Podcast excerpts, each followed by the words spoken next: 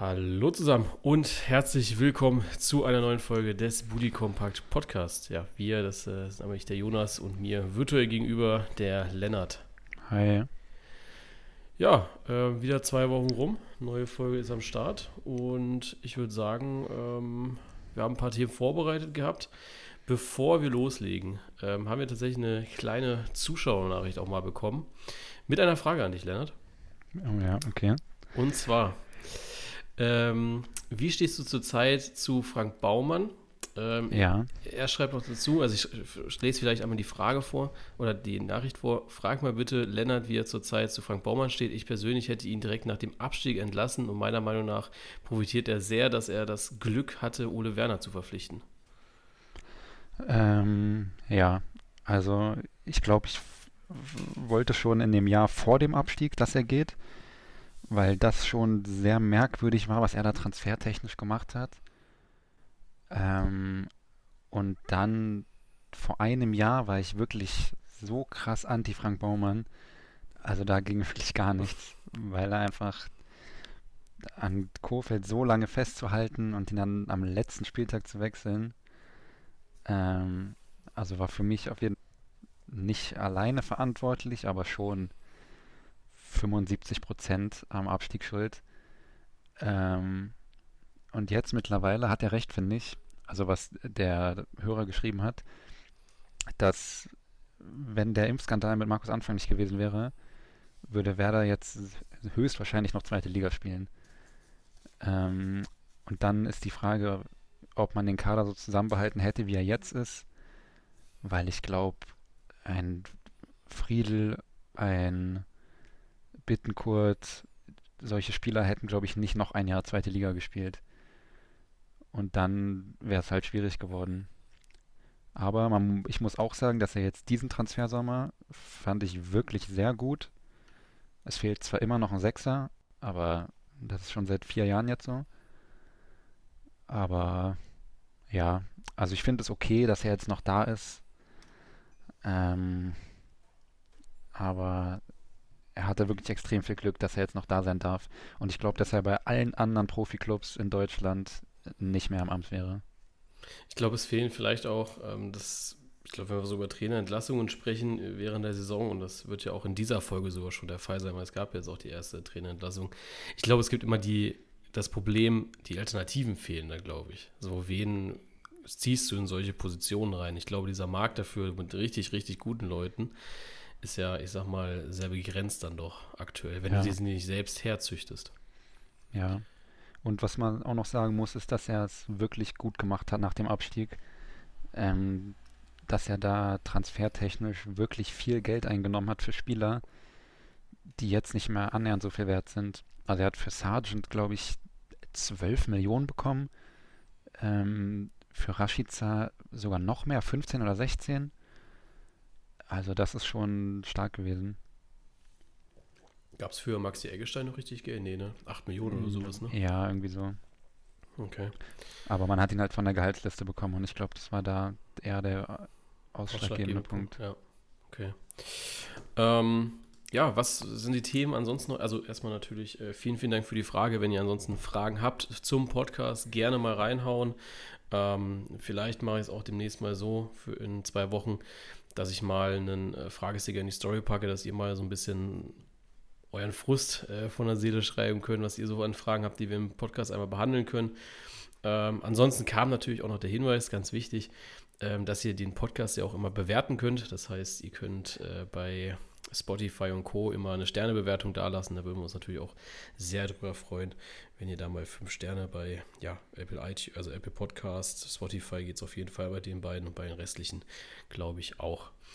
Ähm, was haben wir heute vor mit euch? Wir sprechen natürlich über alles, was so die letzten zwei Wochen passiert ist und gerade was halt sehr, sehr aktuell ist. Ähm, da haben wir zum einen den Rausschmiss von Max Kruse, der jetzt nur noch Torwarttraining beim VfL Wolfsburg machen darf unter Nico Kovac. Dann haben wir den, ja, die Freistellung von Reis beim VfL Bochum, die den ersten Trainerwechsel in dieser Saison bei einem Bundesligisten vollzogen haben. Wir haben wieder mal das Thema Schiedsrichterleistungen ähm, auf dem Thema, Themenzettel. Union Berlin müssen wir auch drüber sprechen. Momentan erster ohne Niederlage. Das ist auch, glaube ich, sehr überraschend. Und in Leverkusen, da kracht es, glaube ich, gerade so richtig, wo wir auch, auch einmal drüber sprechen, eventuell, wenn noch ein bisschen Zeit ist. Wir werden es wahrscheinlich zwangsweise sowieso machen, wenn wir über Union Berlin sprechen, dass wir uns auch nochmal dem FC Bayern München widmen. Aber ich glaube, dass wir da eine schöne, ausgewogene Themenauswahl dabei haben für die letzten zwei Wochen. Ähm, ich würde sagen, wir fangen an mit Max Kruse, der, ja, ähm, ich glaube, seinen Rauschmiss ja relativ locker dann doch in Berlin verbracht hatte ja. am Wochenende. Ähm, du kennst ihn ja noch aus der Bremer Zeit. Jetzt wurde er ja tatsächlich sogar ganz wilderweise auch schon wieder mit Werder Bremen. Also es ist ja immer so eigentlich, naja. wenn es bei Max Kruse irgendwie nicht funktioniert, dann wird er irgendwie mit Werder Bremen in Verbindung gesetzt. Ich glaube, bei Union ist er ja dort dann doch schon sehr unter den Tisch, was so die äh, Zusammenarbeit angeht. Aber Bremen ist im Gespräch gewesen, Inter Miami ist jetzt ganz aktuell. Eine Vertragsauflösung wird es wohl nicht geben, da ist der VfL nicht dran interessiert. Max Kruse will selbst bestimmen, wann seine Bundesliga-Zeit vorbei ist. Ja, deine Sicht von außen auf Kruse. Mhm. Ich glaube, er hat auch gar nicht mehr so große Lust, weiter in der Bundesliga zu spielen. Also, glaube, ihm ist auch, also ich glaube, wenn er in Deutschland bleibt, dann würde er halt in Berlin unbedingt wohnen bleiben wollen. Und das ist einfach nicht möglich.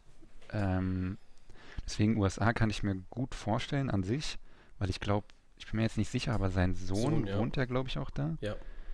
Ähm, das würde eigentlich ziemlich gut passen. Obwohl ich glaube, dass er sportlich einem Team wie Werder Bremen immer noch sehr weiterhelfen würde. Aber es ist halt die Frage, ob noch ein Bundesligist äh, bereit ist, das Risiko von Kruse einzugehen. Menschlich und äh, mittlerweile auch sportlich. Ja, also ich finde es, muss sagen, sehr interessant, ähm, diese, diese ganze Entwicklung jetzt eigentlich.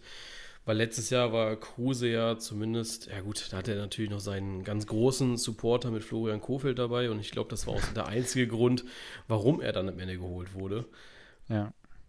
Und ich bin ganz ehrlich, als feststand, dass Kofeld nicht mehr Wolfsburg-Trainer ist und als dann noch die Personalie äh, Nico Kovac dazu kam, boah, da war eigentlich schon für mich klar, das Ding ist vorbei. Aber Kruse hatte ja auch interessanterweise ähm, diese Kofeld-Klausel in seinem Vertrag, dass er jetzt diesen Sommer hätte er für sehr wenig Geld, also Ablöse wohl wechseln können, dadurch, dass Kofeld nicht mehr Trainer war. Ach krass, das wusste ich ja. gar nicht. Deswegen, der war auch schon im Sommer kurz Thema bei Werder, aber es ist da nichts draus geworden. Ja, ich muss sagen, ähm, ich finde es generell ein bisschen komisch, weil gut, ich glaube, bei Nico Kovac ist es ja schon so, der will akribische Arbeiter haben, der will Spieler haben, die mitziehen, der will Spieler haben, die 100% beim Verein sind und das ist ja bei Max Kruse gar nicht der Fall. Der pendelt ja immer noch von Berlin nach nach Wolfsburg. Das war ja zumindest das halbe Jahr unter Kofeld so. Jetzt im Sommer haben sie sich zumindest mal eine Wohnung genommen gehabt in Wolfsburg. Wobei auch die, glaube ich, sehr spärlich benutzt wurde. Ähm, ich glaube, er war dann vielleicht dann nur zum Schlafen dort und hat da gar nicht so richtig drin gewohnt. Und sein Privatleben spielt sich ja schon sehr in Berlin ab. Was okay ist, ich glaube, Wolfsburg, Berlin ist jetzt nicht die weiteste Strecke an sich, aber halt auch nicht so geil für den Verein, denke ich. Und ja, dann ist Kruse jetzt auch keiner, der wirklich hart trainiert und das wäre in diesem Sommer, glaube ich, gerade bei Wolfsburg war das schon so ein Credo, dass man sehr viel, sehr viel und hart arbeiten muss, um wieder in eine richtige Spur zu geraten, wobei man natürlich auch sagen muss, dass diese Sommervorbereitung dann, glaube ich, nicht bei jedem so richtig angeschlagen hat, wenn man sich die aktuelle Tabellenplatzierung und Punkteausbeute anschaut. Ja, auf jeden Fall. Also ich, ja, also dass es mit Kovac und Kruse nicht funktioniert, hätte man hat man wirklich kommen sehen eigentlich. Vor allem, wenn es dann sportlich auch nicht läuft. Ähm, sind, glaube ich, beide sehr unangenehme Charaktere in bestimmten Hinsichten. Ja, also ich finde auch, dass das Durchgreifen jetzt sehr hart, dass er so, also was heißt hart, aber ich glaube, du bestrafst ihn momentan tatsächlich auch eher damit, dass er da sein muss, Ja. Als dass er, dass er einfach sagt, komm Junge, äh, du bist suspendiert, du trainier, trainierst auch nicht mehr mit. Ähm, und jetzt ist es ja tatsächlich so, dass er dann irgendwie beim Torwarttraining die Bälle nochmal drauf schießt und Ja. all solche Sachen. Und ich denke mir dann so, ja, okay, gut, ähm, solange es der Stimmung nicht nachhaltig schadet, ist es okay. Wenn er natürlich jetzt zwei, drei Spieler so mit seiner Art ansteckt, dann wird es vielleicht in der Moral der Mannschaft nochmal ein bisschen umschwenken, gerade Hm. eben auch, weil es sportlich aktuell nicht läuft. Ja, die Frage ist auch, ob Kruse noch Interesse daran hat, sich jetzt richtig fit zu halten im Training. Oder ob er schon ein bisschen abgeschlossen hat, zumindest mit Bundesliga. Ja gut, aber das Interesse war ja bei Kruse nie so richtig da. Also Kruse war ja, Ja. immer schon, ähm, also wenn man sich über einen Sascha Mölders oder auch einen Ailton früher lustig gemacht hat, dann Ja. ne, ähm, ist ja Kru- Kruse ist ja jetzt nicht der Musterprofi, sagen wir es mal so. Ja, Deswegen, ja, also ich bin, bin gespannt, was da die Zeit bringt. Äh, er wird ja jetzt auf jeden Fall die nächsten Spiele mal nicht machen. Hat ja jetzt auch schon Claudio Pizarro zu seinem Abschiedsspiel zugesagt gehabt, was man so gelesen hat. ja, vielleicht hofft er ein bisschen drauf, dass Kovac nicht mehr lange Trainer ist. Und dann, Ja. Aber wie schätzt du das ein, Kovac? Gut, jetzt gerade Platz 16 mit dem VfL. Mm, Also ich weiß nicht, ich glaube, er hat schon ziemlich viel Vertrauen, aber sportlich finde ich Wolfsburg wirklich nicht gut, au- auch wenn sie jetzt in Frankfurt gewonnen haben. Aber auch das war ja jetzt kein überragendes Spiel von Wolfsburg. Ähm, also schwierig. Ich glaube, mit dem Kader, den Wolfsburg hat, muss viel, viel mehr drin sein, vor allem spielerisch. Auch was die an Transfers gemacht haben, ne? Also wer da so Ja. alles gekommen ist mit Patrick Wimmer hat man geholt gehabt, den der Swanberg, der ist ja auch ein echt guter, Mickey van de Ven, ist zwar letzte Saison schon gekommen, aber kommt dieses Jahr erst so richtig in Fahrt. Ja, weiß ich nicht. Also ich habe mir da schon auch mehr erwartet, muss ich sagen. Und für mich waren sie auch eine Mannschaft, die ich persönlich Richtung Europa gesehen hätte, aber da ist momentan recht wenig da. Ja, generell eine ganz, ganz komische Tabelle aktuell. Ähm, ja, und Schlusslicht dieser Tabelle mit 0 Siegen, 0 Unentschieden, dafür aber 6 Niederlagen ist dann am Ende der VfL Bochum aktuell und die haben jetzt die ja, Reißleine gezogen. Ja, okay. Dumme. ähm, nicht schlecht. ja, ich habe den jetzt auch schon so oft gelesen gehabt, aber ich wollte gar nicht dieses Wortspiel machen. Aber die haben jetzt äh, Thomas Reis, nee, Thomas, heißt er Thomas? Ja, ne? Ja, äh, Thomas Reis ja, freigestellt und kam für mich tatsächlich dann doch schneller, als ich dachte. ja, auf jeden Fall. Also ich kann es auch nicht wirklich nachvollziehen, rein aus sportlicher Sicht. Weil ich fand auch, dass Bochum jetzt, klar, null Punkte aus sechs Spielen ist halt hart, aber erstens ist es immer noch Bochum, so. Äh, Also es ist auch völlig okay, zu dem Zeitpunkt Tabellenletzter zu sein. Ähm, und ich fand vor allem fußballerisch war Bochum wirklich nicht schlecht. Sie hatten echt Pech in einigen Spielen. Ähm, also gegen Werder auf jeden Fall und gegen Schalke ja auch teilweise waren sie auf Augenhöhe. Ähm, also es hat jetzt nicht gewirkt wie eine Mannschaft, die einen Trainerwechsel braucht eigentlich, sondern ich fand, sie hatten viel Pech und es wäre deutlich mehr drin gewesen. Und für Reis tut es mir auch leid. Ja, also bin ich bei dir. Ich hatte es ja auch am, oh, wann war es denn? Am Montag in der, ähm, in der neuen Spieler, neuen Fragenrunde habe ich es ja auch schon gesagt gehabt. Ich, Sport, rein sportlich, denke ich, war das eigentlich schon erwartbar, dadurch, dass ja wirklich sehr, sehr viele Stammspieler gegangen sind. Ähm, Bella Kotschap fällt mir da jetzt ein. Der Maxim Leitsch ist ja auch noch gegangen. Dann Guten Polter ist gegangen. Ähm, hier der eine, der zu Union gegangen ist. Pantovic. Pantovic, genau.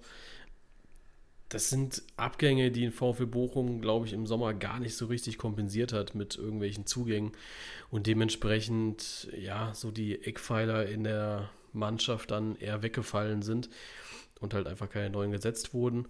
Und ich glaube auch, dass, ja, vielleicht da für diese Entlassung eher so dieses Drumherum gesorgt hatte. Also, wenn ich mir, ich habe am Samstag nur den Vorbericht gesehen gehabt zu Schalke gegen Bochum, weil, also ja, erstmal habe ich nicht verstanden, warum das ein Topspiel ist. Wo wir dann so geile Konferenzspiele eigentlich hatten und dann auf einmal irgendwie Schalke gegen Bochum als Topspiel. Ja. Und Ja, dann wurde da ja eigentlich vom Entlassiko gesprochen und wer fliegt hier jetzt? Der, der Verlierer, der, der muss gehen. Dann war ja noch die Geschichte, dass Reis ja ein Thema bei Schalke war, das aber nie richtig dementiert wurde. Und all solche Geschichten, dann soll es ja, ich weiß nicht, ich glaube, die Bild hatte ja auch einiges geschrieben gehabt in letzter Zeit noch zu Reis bei Bochum, dass da irgendwie kriselt, dass da, dass da irgendwie Machtspielchen gibt. Und wenn du das jetzt alles zusammensetzt, würde ich wirklich sagen, ja, dann ähm, ja, dann passt es irgendwie. Sportlich war der schlechte Lauf, glaube ich, erwartbar. Aber dass du da so früh in der Saison dann ja, gegensteuern willst mit dem Trainer, ist auch irgendwie verständlich. Aber trotzdem weiß ich nicht, ob da jetzt ein Gramotzes oder jetzt der U19-Trainer irgendwie gegensteuern können. Nee. Aber ich glaube auch, dass das Thema Reis und Schalke nochmal interessant werden könnte, wenn Kramer doch noch äh, entlassen wird diese Saison irgendwann, was ich mir sehr gut vorstellen kann, dann ist Reis, finde ich, würde super passen. Ist halt äh, so ein Mann, der, ne, also so stelle ich mir einen Pott-Trainer vor, also jemand ja. aus dem Pott kommt, ne, so kernig, hart in seinen Aussagen, auch ein, wie man auf Schalke so schön sagt, ein Malocher. Das sind alles so Dinge, wo ich dann so denke, ja, okay, nee, das, das passt eigentlich zu Schalke 04. Und ja, klar, ähm, würde, würde passen. Ich fände jetzt natürlich auch die Konstellation interessant, wenn Kramotz es zu Bochum geben würde. Ja. Ist er da im Gespräch als Top-Kandidat? Ich hatte es zumindest mal heute bei transfermarkt.de gesehen gehabt, dass er wohl ja dabei ist unter den Namen. Mhm. Ich weiß jetzt nicht, wie hoch die Chance ist, dass der U19-Trainer, ich weiß gar nicht, Butcher oder so heißt der, ne? Mhm, ja. Ob, ob der das dann vielleicht länger macht, aber ja, das. Ich glaube, aktuell, aktuell haben die auch gar keinen Sportdirektor. Der ist doch auch gegangen. Ja, ich glaube, die haben vor zwei Wochen einen neuen geholt. Ah. Einen ziemlich jungen noch, aber ich weiß nicht mehr, wie der hieß. Okay. Ja, weil das hätte mich jetzt nämlich auch, ne, so, so zwei Baustellen hätten mich jetzt äh, gestört gehabt an der ganzen Geschichte, glaube ich. Wenn du keinen Sportdirektor hast und hast keinen Trainer, dann hast du ja eigentlich ja. gar keinen, der irgendwie eine sportliche Verantwortung da im operativen Geschäft übernimmt das ist dann schon äh, ja, fragwürdig gewesen, fand ich. Ja. Ja, unterm Strich kann man da, glaube ich, sagen, schwierig nachzuvollziehen sportlich, weil, wie gesagt, ähm, ich glaube, es war erwartbar. Ich glaube, die, die ausschlaggebende Kraft war da, glaube ich, das Menschliche, denke ich. Ja. Ich glaube, über Tedesco hatten wir auch noch nicht gesprochen, ne? aber ist jetzt auch schon Stimmt, Tedesco, ein bisschen ja. her. Ja, aber können wir gerne mit noch mit reinpacken. Ähm, ja auch ein bisschen überraschend. Also ich fand den Zeitpunkt, äh, auch dass es dann so schnell ging. Dass man sagt, ja. okay, du, du verlierst also jetzt hier Champions League gegen Donetsk und äh, am Wochenende steht Borussia Dortmund an. Domenico packt deine Sachen, der Marco macht's. Ja, aber ich glaube, es ging auch nur so schnell, weil langfristig sowieso Rose Trainer werden sollte. Ähm, und dann lieber früher als später. Also ich glaube, Tedesco hätte es sehr schwer gehabt, wirklich länger zu bleiben. Und aller spätestens nächste Saison wäre Rosa wahrscheinlich so oder so Trainer geworden. Ähm, und die haben quasi, ich glaube, die haben ein bisschen drauf gewartet, dass es schlecht läuft. Ja, ich finde das, das, das Schwierige an der ganzen Geschichte, finde ich so ein bisschen, ähm, Tedesco kommt, spielt eine riesen Rückrunde, holt mhm. den ersten Titel dieses sehr jungen Vereines mit dem DFB-Pokal und hat dann anscheinend nicht genug Kredit, um einen dürftigen Saisonstart, und das ist es halt einfach, ich meine, man muss jetzt auch einfach mal sagen, das Spiel jetzt am Wochenende abgezogen, hätten sie eine 1-2-2, ähm, wie nennt man das? Sun? Also Siege, Unentschieden, Niederlage, ja. ähm, 1-2-2 hätten sie dort gehabt. Und klar, es ist zu wenig für RB Leipzig, weil gerade halt auch aktuell ne, die Bayern so ein bisschen patzen. Man hätte sich bestimmt noch mal ein bisschen oben anschließen können und all sowas. Aber äh, dass das einfach so wenig Kredit ist, dass man da sagt, okay, komm, äh, lass gut sein, der, der Rose macht das jetzt. Mhm. Und das andere ist natürlich so die Personalwahl Marco Rose. Und äh, zwischenzeitlich oder äh, eigentlich in derselben Zeit spricht man dann über Max Eberl als Sportdirektor. Hm. Und dass die sich ja eventuell nicht ganz so gut leiden können, weiß man ja noch aus Gladbacher Zeiten. Ja, ja, das stimmt. Und ich hätte da eher, also ich glaube, es ist einfacher, einen guten Trainer zu holen, als einen guten Sportdirektor zu holen. Ja, auf jeden Fall. Und deswegen hätte ich da vielleicht, also ich weiß jetzt nicht, ich glaube, beide sind auf jeden Fall professionell genug, um zu sagen, okay, wir, wir, wir arbeiten da jetzt zusammen. Das denke ich schon. Die Kombi fände ich trotzdem ein bisschen komisch. Unterm Strich trotzdem sehr interessant und ich äh, hoffe, dass Max Eberl trotzdem den Weg in die Bundesliga findet. Wie stehst du dazu? Ähm, also du hast, wir haben jetzt natürlich beide keinen Gladbacher Background, aber mhm. die Fohlen-Bubble hat ja schon sehr laut aufgeschrien und war da ja, ja. schon, äh, hat schon Hasstiraden auf den Mann äh, also ich finde es auch zumindest mal fragwürdig, wenn er wirklich zu Red Bull, äh, zu, zu Leipzig geht. Weil, also, wenn ich mich richtig erinnere, ist doch Max Eberl immer einer von denen gewesen, die so ein bisschen auf Fußballromantiker gemacht haben, die auch immer sich beschwert haben, dass die, dass das System nicht fair ist, ähm, dass man die Lücke nach oben nicht mehr schließen kann. Und jetzt zu, zu Leipzig zu gehen, die dieses System ja ein bisschen verkörpern. Ähm, und also das passt, finde ich, nicht zusammen. Und ich finde, das ist auch noch zu nah an seiner Auszeit dran. Also ich fand seine Pause ein bisschen kurz, um ehrlich zu sein. Ja, also ich, ich, ich kenne ihn jetzt nicht, wie gesagt, nicht persönlich, aber ich kann mir sehr gut vorstellen, dass er einfach, dass er nicht, nicht hundertprozentig gesund ist und einfach jetzt nicht so die länger an Auszeit genommen hat, die er eigentlich bräuchte, um wieder so, so richtig fit zu sein. Aber ich glaube, dem Mann ist einfach unglaublich langweilig. So, also so ein ganz banaler Grund eigentlich. So dem ist einfach verdammt langweilig. Der will endlich wieder ins Fußballgeschäft, der will wieder arbeiten. Ähm, und ich glaube auch, dass er so ein bisschen, warum es jetzt Leipzig wird, er will sich auch, glaube ich, nochmal ein bisschen beweisen. So in Gladbach mhm. ist, glaube ich, so das Optimum rausgeholt worden aktuell. Ich glaube, ein Pokal hätte da den Rahmen nochmal sehr rund gemacht, aber er hat Champions League, hat er öfter erreicht. Sie waren eigentlich regelmäßig in der Europa League. Also Europa war ja schon ein regelmäßiges Thema bei Gladbach. Eigentlich. Und ja, jetzt natürlich klar, also wie gesagt, ich, ich glaube, dass er sich da einfach aktuell von der Distanz, von seiner Aussage, ähm, wo es wo es ja, wo er wirklich gesagt hat, dass er krank ist und all sowas, einfach zu kurz ist und er ja einfach noch nicht hundertprozentig fit ist, aber einfach wieder arbeiten will. Ja, und vor allem, weil er ja bei seiner letzten PK da bei Gladbach nochmal extra gesagt hat, ähm, er will jetzt auch nicht, dass da Leute mit neuen Vereinen äh, spekulieren, dass es deswegen ist, sondern dass er jetzt einfach mal eine lange Pause braucht. So. Ja. Und dann ist es, also ist für ihn ungünstig jetzt rückblickend. Ja, auf jeden Fall. Also ich meine, es ist ja nicht das erste Mal, dass eine PK irgendwie ein Jahr lang spielt oder ein Jahr, noch nicht mal ein Jahr, ne? Nee, eigentlich nicht. Was war das denn? Wie viel? Boah, fuck, das war im Januar, Februar? Januar, Februar erst, ne? Ja. Ja, gut. ja. ja. Okay, ja, es ist, ja, es ist einfach viel zu kurz. Ähm, aber ich, so als neutraler Zuschauer auf die Bundesliga, freue ich mich eigentlich sehr darauf, dass wir so eine Personalie wieder in der Bundesliga haben. Ähm, dann ist natürlich die Frage, wie lange wir die Personalie haben, aber ich glaube, bei RB hat er zumindest mal eine neue Herausforderung und da bin ich sehr gespannt, ob er jemand ist, der auch diese Next-Class-Transfers tätigen kann. Also nicht hm. wie Gladbach so Spieler entwickeln. Also klar, das machst du in Leipzig auch. Aber Spieler entwickeln, aber auf einem Top-Niveau und mit dem großen Ziel, ich sag mal, auch irgendwann mal Meister zu werden oder Titel zu gewinnen. Das gab es bei Gladbach vielleicht auch in irgendeiner Schublade ganz unten. Aber bei Leipzig ist es ja ein offenkundiges Blatt auf dem Schreibtisch.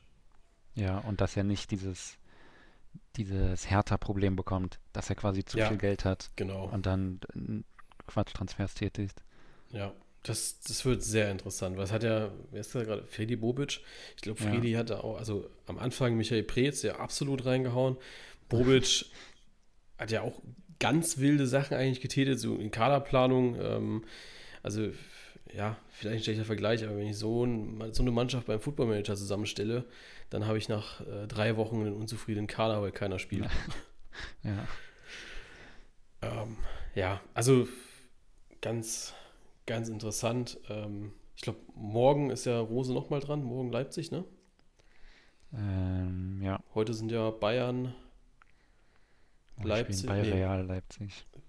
Genau, heute ist aber Frankfurt spielt heute. Und Bayern. Und Bayern und Leverkusen. Und Leverkusen, genau, ja. Stimmt. Ja, Boah, was sind denn das für deutsche Spiele? Leverkusen Atletico, Bayern Barca, Leipzig Real, Ja, ich wäre fast in Dortmund Leverkusen City. gewesen heute. Das ist echt krass. Ich hatte eigentlich Karten für Leverkusen, aber ich habe dann gedacht, nee, ich lehne lieber Podcast auf. Ja. Prioritäten. Ja, habe ich mir auch gedacht gehabt. Aber Lever Leverkusen ist auch so ein Ding, wie lange der Trainer da noch Kredit hat. Also Ja. jetzt klar gegen Atletico, ähm, aber sagen wir, sie verlieren jetzt gegen Atletico, dann kommt am Samstag Werder und wenn sie da auch nicht gewinnen, dann könnte es schon langsam eng werden. Ich glaube auch. Also Simon Rolfes war eigentlich noch sehr zuversichtlich und hat noch den großen, guten Austausch mit Seoane ähm, gelobt gehabt. Aber ich glaube, so langsam werden die sich das auch überlegen. Und so langsam kommen wir auch so in die Phase, wo ich ja auch gesagt hatte, also wenn sich da jetzt bis zum 8., 9. Spieltag nichts ändert, dann wirst du da eine Rei- Reißleine ziehen müssen. Und ich glaube, wir haben nächste Woche, also jetzt noch einen Spieltag bis zur Länderspielpause. Ja. Also den siebten noch.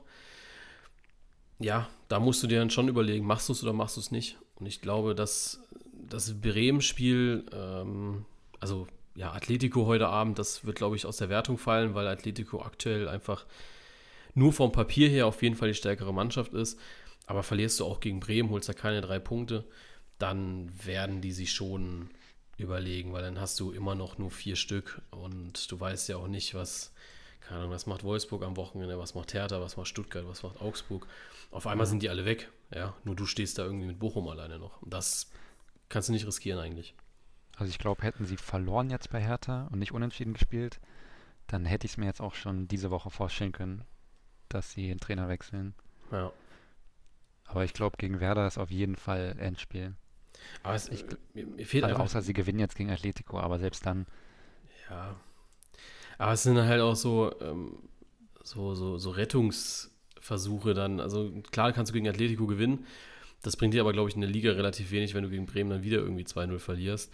Weil am Ende musst du ja genau solche Spiele gewinnen. Und ich glaube, so ein Trainer wie Sioane wird natürlich irgendwie auch im am internationalen Geschäft gemessen. Aber vor allem muss es halt in der Liga funktionieren. Wenn du in der Liga 17. bist, dann ist das schon schwierig. ja. Aber mir fehlt es da auch da wieder an Alternativen. So, wer soll das übernehmen? Tedesco zu frisch eigentlich, um da was zu machen. Und alles andere ist eigentlich nicht die Klasse, die Leverkusen haben möchte. Hm. Ja, ich habe auch gerade überlegt, aber mir fällt jetzt auch kein Top-Trainer ein, der frei ist. Also der realistisch für Leverkusen ist.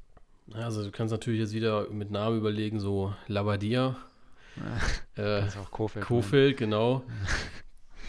Weiß ich nicht. Also Labadia ja an sich eigentlich ein guter Trainer. Ja, Könnte ich mir auch wieder vorstellen irgendwo, aber äh, passt das zu Leverkusen? Ich finde, Leverkusen ist eigentlich immer so ein bisschen ah, edler in der Trainerauswahl, finde ich. war ja nicht schon mal bei Leverkusen Trainer? Ich weiß gar nicht. Ich wollte gerade sowieso einmal die Trainerhistorie bei Leverkusen mir aufrufen, weil ich überlegt hatte, wer war denn vor Seoane äh, Trainer? Wenn ich jetzt hier schon von Edel spreche, ja gut. Ähm, boah, Peter Bosch, oder? ja, Das ist schon länger her. Hannes Wolf sogar noch mal. Aber Hannes Wolf war nur für drei Monate. Er hat nur die Saison zu Ende gemacht gehabt. Hannes Wolf, Peter Bosch, Heiko Herrlich, Taifun Korkut, Roger Schmidt.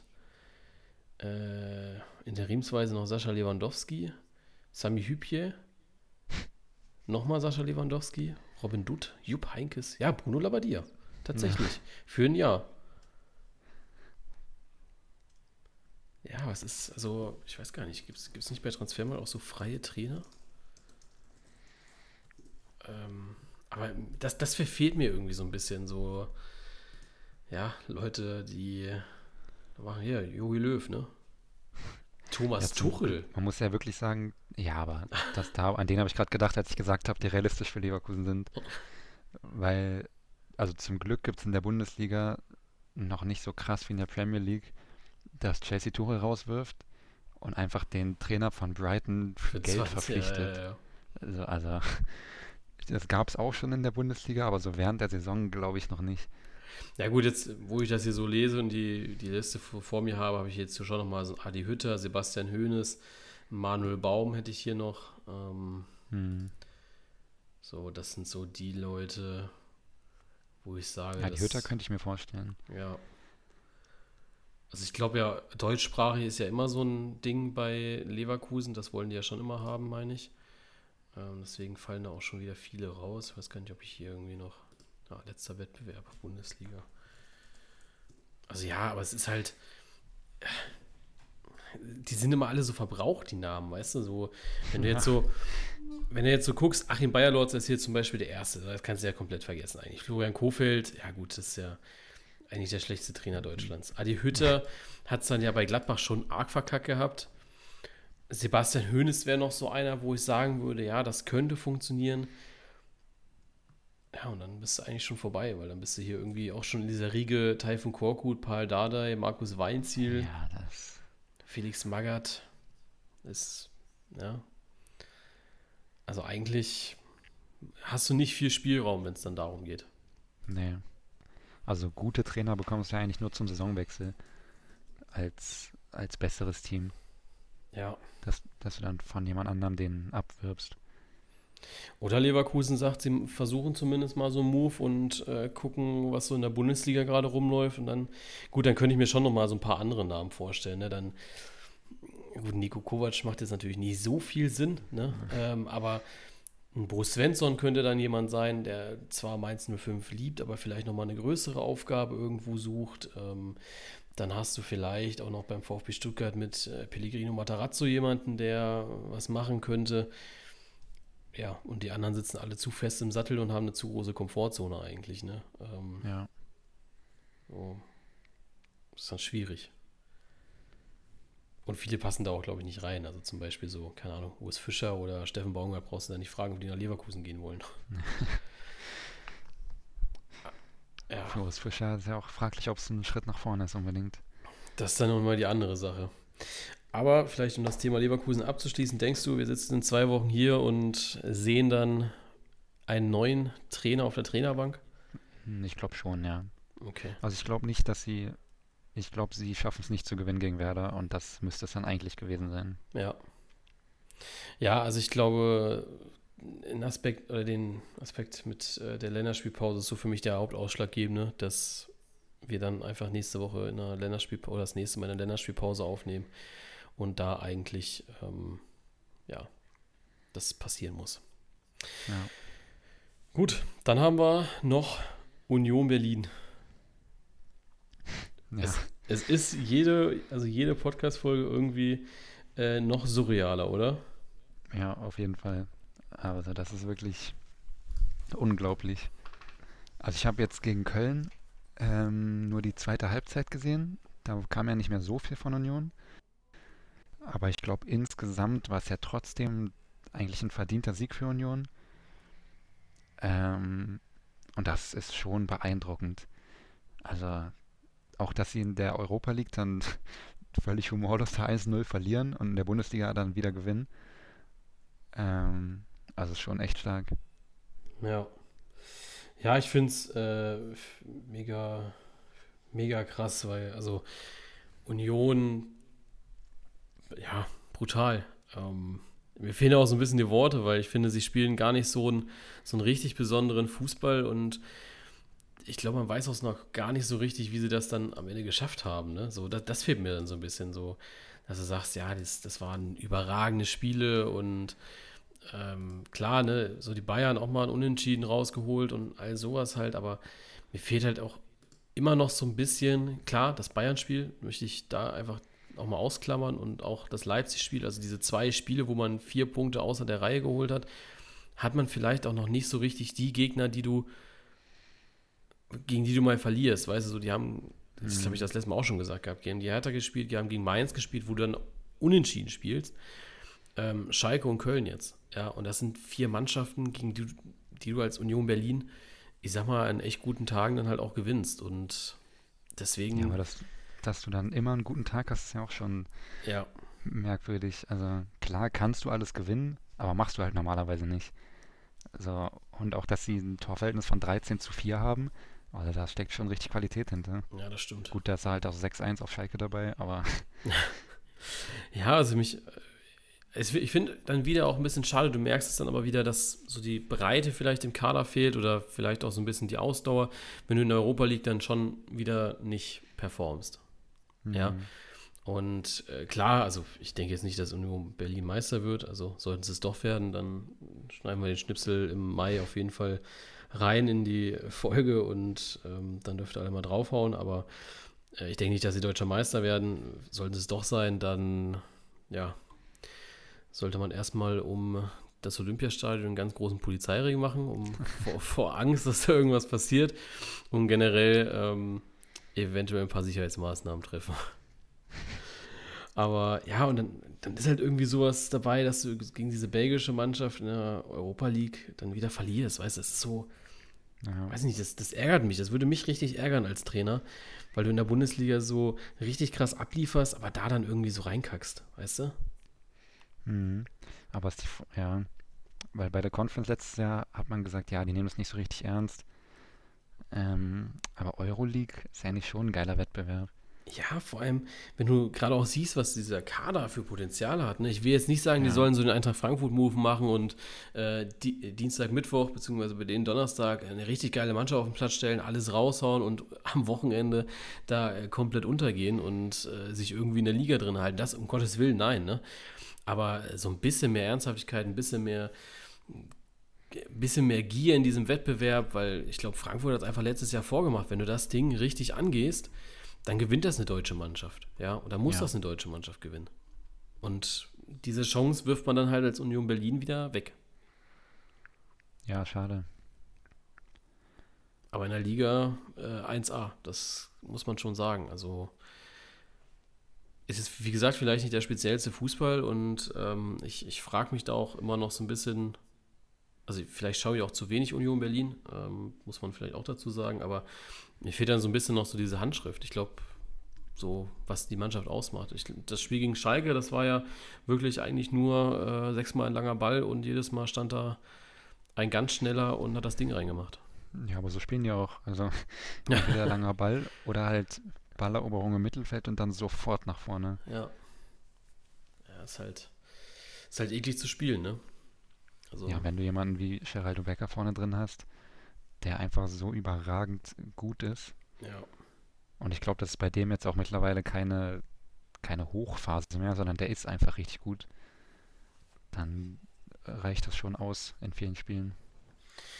Ja, wird auf jeden Fall einer sein, wo man sich im Sommer drüber Gedanken macht, ne? Ja. Also, das ist ja auch mal so das Negative bei, bei so Mannschaften. Ähm, wenn es da mal richtig gut läuft, und wobei man sagen muss, dass bei Union ja jetzt wirklich eigentlich seit dem Aufstieg echt gut läuft. Ja. Dann verlässt sich auch der eine oder andere.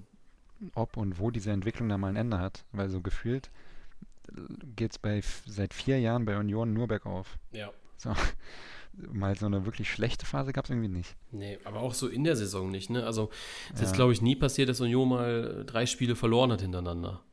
Nee. Wo man dann mal diskutieren müsste, oh, ist das gerade noch so das Wahre?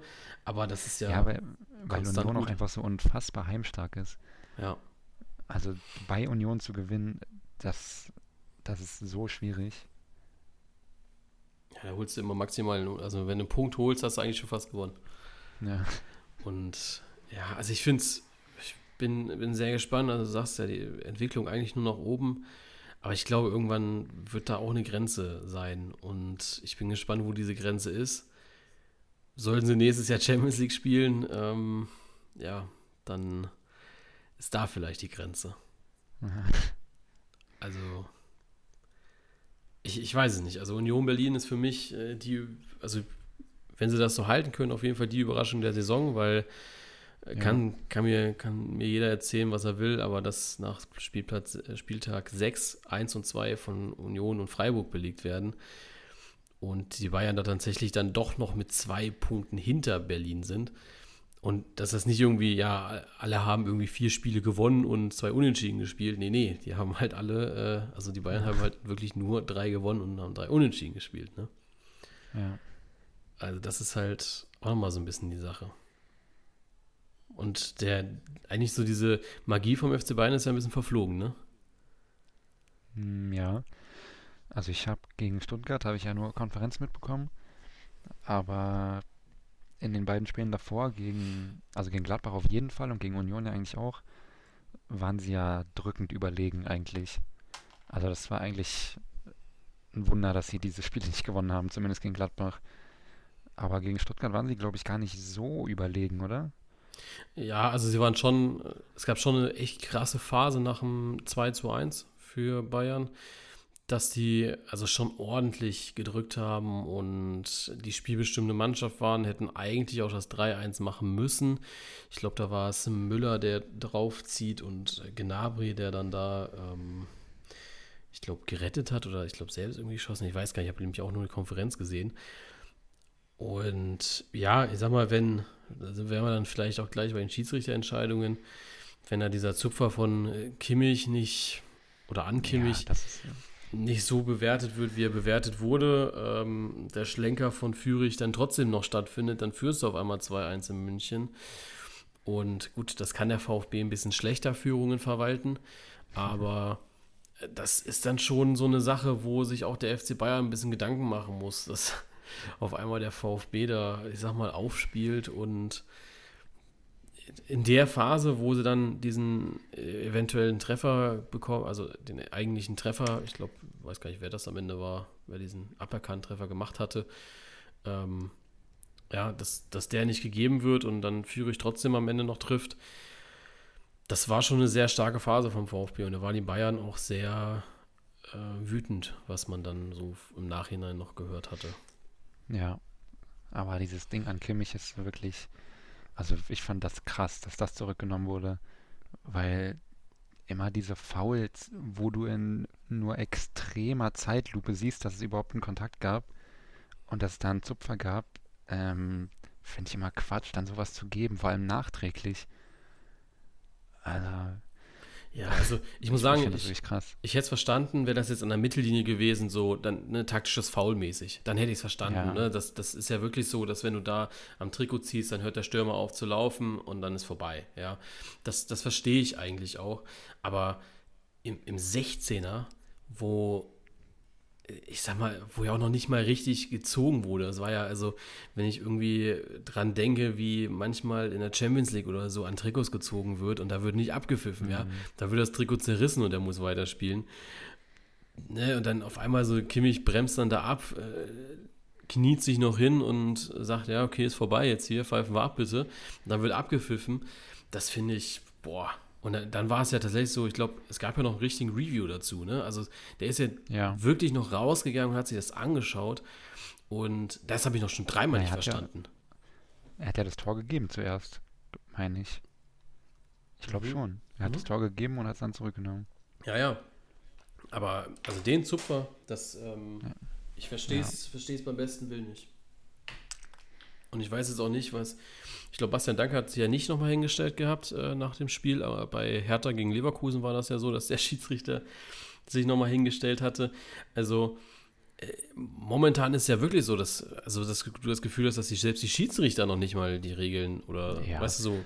Also Handspiel ist völlig willkürlich mittlerweile. Also, ne, dass das da, also Leverkusen gegen Hertha ist ja ein glasklares Beispiel. Ich glaube, ja. Kusunu war das ja, der da also wirklich seine Körperfläche verbreitet und also das, das Ding ist sowas von Elfmeter.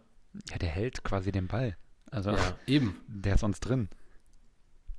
Und dann stellt er sich, also weißt du so, wenn es so ein Dennis Aitikin oder Patrick Idrich-Move ist, die sich dann danach hinstellen und sagen, ja, nee, also sorry, das, ich habe das anders gesehen gehabt im Spiel und ähm, ich habe das dann auch auf den Bildern gar nicht so wahrgenommen, aber wenn ich das jetzt hier noch vier, fünf Mal sehe, da muss ich auch ehrlich sagen, ja, nee, das war ein Elfmeter. Mhm. Ja, bei solchen Entscheidungen habe ich manchmal das Gefühl, dass danach tauchen so irgendwelche Regeln auf, von denen noch nie irgendjemand was gehört hat. Ja. Und dann, dann, wird gesagt, ja, die Regel ist zwar dumm, aber es mussten wir so entscheiden. So, da wird sich dann gefühlt immer irgendeine Regel ausgedacht, damit das passt. Ja, und dann, also, was ich natürlich auch ganz krass finde, ist ja, ähm, ich weiß nicht, ob du es mitbekommen hast, aber Colinas Erben hat ja irgendwie jetzt am Wochenende so ja, einen ja. Shitstorm bekommen. aber ich finde das so Aber lustig, warum? Wie die verarscht also, werden auf Twitter. Ja, aber was, ja. was ist denn passiert? Also, ich, ich habe das gar nicht so mitbekommen gehabt. Ich hatte, ähm, also, ja, ich habe dann ein Topspiel, was heißt Topspiel geschaut, aber ich weiß gar nicht, was ich Samstagabend gemacht habe. Aber, die, ähm, die, die haben irgendwie, ähm, auf Twitter haben die dann so dazu geschrieben, ähm, sowas wie, ja, natürliche Armhaltung, Arm hängt normal vom Körper ab, ähm, okay, hier keine Elfmeter zu geben oder so. Ja, es ist ja Ähm. falsch. Also jetzt äh, kurzer Einwurf, aber das ist doch falsch. Ich meine, Ja. jeder, jeder Stürmer, ja. also wir kennen doch alle diese Situation. Äh, linker Mittelfeldspieler läuft die Linie lang, flankt rein und äh, sobald ein Spieler nicht die Arme hinterm Rücken hat und dann die Hand trifft, ist das ein Elfmeter. Ja. Also, okay. Ja, und dann, dann haben die das gepostet und dann, ähm, also ich sehe das nur in der von so Werder-Accounts auf Twitter, die die dann so verarschen und dann so immer so aus alten Spielen irgendwie so richtig offensichtliche Fouls, so wie, wie Tim Wiese jemanden umtritt oder so. Und dann so dazu schreiben, ja, äh, natürliche Körperhaltung, Arm ist nur leicht abgespreizt, kann man so stehen lassen oder so. Und das kam dann wohl von überall. Und ich weiß nicht, ob sie jetzt ihren Account gelöscht haben oder Er ist auf jeden Fall deaktiviert. Ähm, also es gibt einen ja. neuen äh, Colinas Erben-Account auf Twitter, der ist aber fake. Also so, so richtigen Hass habe ich jetzt nicht gesehen, aber halt, also ich fand sehr lustig, dass die wirklich überall verarscht wurden und auch so richtig gut. Ja, ich finde, also ich finde es ein bisschen schade, weil Colinas Erben war so mein äh, Eckpfeiler eigentlich, wenn es um Schiedsrichterentscheidungen geht. Ich habe da immer natürlich meine eigene Wahrnehmung gehabt und habe dann aber auch immer das so ein bisschen verglichen mit den Jungs. Und äh, wenn das jetzt wirklich so war, dass sie dieses Hertha-Ding so falsch bewertet haben, dann äh, Ja. ja, dann zweifle ich da dann doch so ein bisschen an der Kompetenz. Also das weiß ich nicht. Ich bin mal gespannt, wie am Samstag ähm, dann die Bewertungen für andere Spiele ausfallen. Aber das finde ich äh, sehr fragwürdig, muss ich sagen. Ja. Aber ich muss mich, glaube ich, hingeben, dass mein Hottag der Saison äh, nicht mehr funktioniert, mit, äh, dass die Schiedsrichter deutlich besser pfeifen. Das ähm, ist, ist glaube ich, mein persönliches Leverkusen. Ähm, so wie Aber- du. Ja, was? Ja, aber was ich sagen muss äh, zu Schiedsrichterentscheidungen, das, was viele anders gesehen haben, dass der Handelfmeter für Union, finde ich, kann man geben. Also ist für mich jetzt nicht völlig falsch. Das habe ich zum Beispiel leider nicht gesehen. Ja, also es war nach einer Ecke und der ist halt mit dem Rücken zum Ball und der Arm ist links unten und dann wird er angeköpft, aber er verhindert halt dadurch, dass der Ball aufs Tor geht. Okay. Und da wurde sich dann beschwert von Her Hertha-Fans natürlich, ja, wie kann Union den Elfmeter bekommen äh, und wir nicht und so. Aber das fand ich schon okay. Ja. Ja, also keine Ahnung, ich tue mich da momentan echt schwer mit, weil es auch, ähm, ich meine, wir hatten ja, dass das auch irgendwie jedes Jahr so ein neues Problem entsteht. Wir hatten ja jetzt immer eigentlich, letzte Saison war es ja schon die Handspielregel, die da dominiert hat und wir haben ja eigentlich die ersten vier Spieltage nur über passives Abseits gesprochen. Ja. Ja, auf dieser einmal, Spieltag war wirklich krass mit Handspiel. Ja, genau. Und diesen Spieltag ist dann wieder dieses Handspiel, beziehungsweise auch Foulspiel, ne? Mit, wie gesagt, mit Kimmich, ähm, da, da so eskaliert, wo ich dann auch gedacht habe, also Leute, sorry, aber äh, was macht ihr auf euren Schiedsrichterlehrgängen? Also was ist in diesem Sommer passiert, dass da so, so grundsätzlich Kacke gepfiffen wird? Ja. Das hat ja schon Freitagabend angefangen, ich weiß nicht, ob du die Highlights gesehen hast. Nee, noch gar nicht. Ähm, den Elfmeter, den Werder dann in der Nachspielzeit bekommt für ein Handspiel. Ähm, ja, doch, das hatte ich gesehen. was für mich okay ist, weil er wird halt auch angeköpft. Also er, er wird, der Arm hängt da halt oder ist in Ja. der Luft und er wird angeköpft.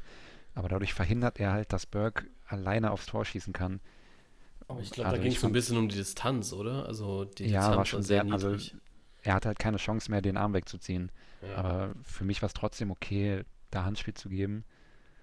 Aber ja, dass es da schon angefangen hat. Also gefühlt in jedem Spiel gab es irgendeine Szene. Ja, das finde ich, also finde ich sehr brutal, muss ich sagen. Ähm, das, ja, nee, finde ich, ist, ist ein bisschen viel momentan die Saison. Es gibt ja keinen Spieltag, wo man nicht diskutiert wird über einen Schiedsrichter. Ja. Und ja, das wünsche ich mir auf jeden Fall, dass das so ein bisschen abgestellt wird. Also auch im Interesse der Schiedsrichter, weil ich meine, das wird ja jetzt auch nicht weniger mit dem Hass, ne? Ähm, was ich jetzt so lese, da ist ja eigentlich jeder Schiedsrichter inzwischen irgendwie unten durch. Also allein beim VfB sind es ja jetzt ähm, Bastian Dankert und Bart Stübner. Bart Stübner hatte irgendwie jetzt an diesem Spieltag auch nochmal irgendwie eine Aktion gehabt, die äh, durchweg scheiße war. Ähm, ich glaube, die einzigen, die sich jetzt noch nicht so richtig was geleistet haben, ist, glaube ich, ein Aitekin. Ja. Aber selbst Patrick Ittrich hat ja, glaube ich, auch schon mal was gehabt jetzt die Saison. Ja, der hatte auch irgendwas auf Twitter jetzt, Ja, der dass hat sich, der da, ja, der dass hat der wohl alles blockiert, was da nicht ganz seiner Meinung ist. echt, okay. Ja, Ja, es ist mom- momentan ist schon, mh, ist natürlich auch viel Bullshit dabei bei vielen, ne? Also es sind ja auch Ja. viele ekelhafte Trolls dabei, wo ich dann auch so denke, Leute, das muss halt auch nicht sein, ne? Aber ja aber mal abgesehen davon, wie kannst du als Schiedsrichter auf Social Media aktiv sein? Also klar, sollte nicht so sein, aber da bist du ja auch selbst ein bisschen schuld dann. Also, ja, auf der anderen Seite finde ich, macht das ja auch so ein bisschen Sympathie aus. So bei Dennis Eitekin zum Ja. Beispiel oder auch Patrick Ittrich, die sich dann don, doch schon mal irgendwie nochmal mit in den Beruf vielleicht nehmen. Also bei Ittrich ist ja auf jeden Fall so, der ist ja ein Polizist eigentlich. Ähm, dann, ne, auch so sich außerhalb des Platzes engagieren und einfach um so den Menschen dahinter ein bisschen kennenzulernen, um, ich sag mal, die Hemmschwelle da eigentlich ein bisschen zu nehmen, den auf Grund und Boden und des Todes zu beleidigen. Aber das funktioniert ja heutzutage bei Social Media gar nicht mehr. Also du kannst ja so viel Mensch zeigen, wie du willst, ne? Ähm, hier die ganzen Influencer und so. Ich meine, mehr Mensch zeigen geht ja nicht, als sich den ganzen Tag im Alltag ähm, mitzunehmen. Und ähm, ja, gerade im Fußball, äh, dann wirst du halt irgendwie die ganze Zeit beleidigt. Ich meine, also klar, äh, passiert mir auch, wenn ich dann äh, die Fragerunde beantworte und dann vielleicht mal nicht was äh, so Konformes ähm, reinhaue oder auch, ich bin jetzt nicht der ganz große RB Leipzig Anti- äh, Fanatiker, der da irgendwie auf die Straße geht und sagt, ja, scheiß RB und sowas. Ähm, ganz im Gegenteil, eigentlich finde ich das, das Konzept, wie da gearbeitet wird, eigentlich sehr, sehr cool und sehr, sehr interessant und eigentlich auch sehr erfolgsversprechend und äh, ist auch so meine Auffassung eigentlich vom modernen Fußball. Dementsprechend bekomme ich da auch einige Nachrichten immer wieder und ja, ich glaube, das Beste ist als Schiedsrichter einfach nicht in die Direct Messages reinzuschauen. ja. Ja, das ist, das ist, glaube ich, gefährlich, da reinzuschauen. Ja. Na gut, ähm, dann haben wir tatsächlich so die Sachen alle abgearbeitet, die ich so auf der Liste habe, außer du hast noch was. Nee. Ähm, aber lass uns doch vielleicht, siebter, wir haben jetzt den siebten Spieltag so vor der Brust. Ähm, dann kommen die Länderspiele. Ähm, ich gucke gerade mal, gegen wen spielen wir denn überhaupt? Keine Ahnung. Nations League bestimmt. Ja, ich denke auch. Ähm, ich habe sofort Team, Spiele und Termine. So, also es geht jetzt am 23.09. gegen Ungarn, dann am 26.09. gegen England und dann ist tatsächlich schon, das sind die letzten beiden Spiele vor der Weltmeisterschaft. Also es wird nochmal ein Testspiel geben. Das denke ich schon. Aber ansonsten ähm, ist das so der Fahrplan Richtung WM. Aber da sprechen wir dann nächste, nächstes Mal drüber. Über Weltmeisterschaft und eventuelle Kadernominierung etc. Lass uns über den nächsten Spieltag sprechen. Ähm, ist da eine Partie dabei, auf die du sehnsüchtig wartest und sagst, geil? Ähm. Boah, schwierig. Also Dortmund-Schalke natürlich. Absolut.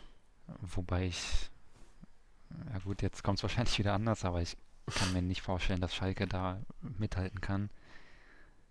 Ähm, und sonst Gladbach-Leipzig, ja, ist ein gutes Spiel, aber weiß jetzt nicht, ob ich mir das angucken werde als Einzelspiel. Und sonst eigentlich nicht so viel. Also eigentlich nur Dortmund-Schalke als echt Highlight. Ja. Ja, also ich muss sagen, ähm, ja, Dortmund-Schalke ist auf jeden Fall was. Ansonsten, klar, Gladbach-Leipzig ist, glaube ich, so, wo man nochmal auf jeden Fall drauf schaut. Ansonsten, ja, bin ich, lasse ich mich überraschen von den ganzen Ergebnissen. Aber, ja. Also es ist, kann, kann ein geiler Spieltag werden, wenn die, ähm, wenn die entsprechenden Ergebnisse und Spielverläufe da sind. Dann kann das, glaube ich, ganz cool werden. Ja. Gut, ähm, dann haben wir wieder äh, eine schöne Runde gequatscht. Ähm, wie gesagt, an euch da draußen, die den Podcast gerade hören, wenn ihr irgendwelche Fragen habt oder ähm, irgendwelche Meinungen wissen wollt, ähm, jetzt kommt nur nicht mit Meinung zu Augsburg, ähm, dann das ja bitte nicht nach Augsburg fragen. ja, nein, das ist, ist jetzt nichts gegen Augsburg, aber ähm, eventuell einfach äh, ein bisschen kreativere Fragen, äh, wenn die dann kommen. Also ich glaube, sowas mit Frank Baumann war, glaube ich, ein sehr, sehr guter Einstieg. Ähm, ist vielleicht die Hemmschwelle ein bisschen äh, gesunken. Das heißt, ihr könnt da einfach auch die Fragen stellen. Ähm, das nächste Mal werden wir, denke ich, auf jeden Fall über die ja, äh, nee, oder über die Länderspielpause sprechen, über die deutsche Nationalmannschaft und wahrscheinlich sogar einen kleinen Ausblick nochmal in Richtung Weltmeisterschaft geben. Ähm, und dann, ja, hören wir uns in zwei Wochen wieder. Und ich wünsche euch ja. ja. schöne Fußballwochen, auch wenn es jetzt nicht so viel Fußball gibt. Wir werden jetzt wahrscheinlich uns äh, in Richtung Champions League bewegen, oder?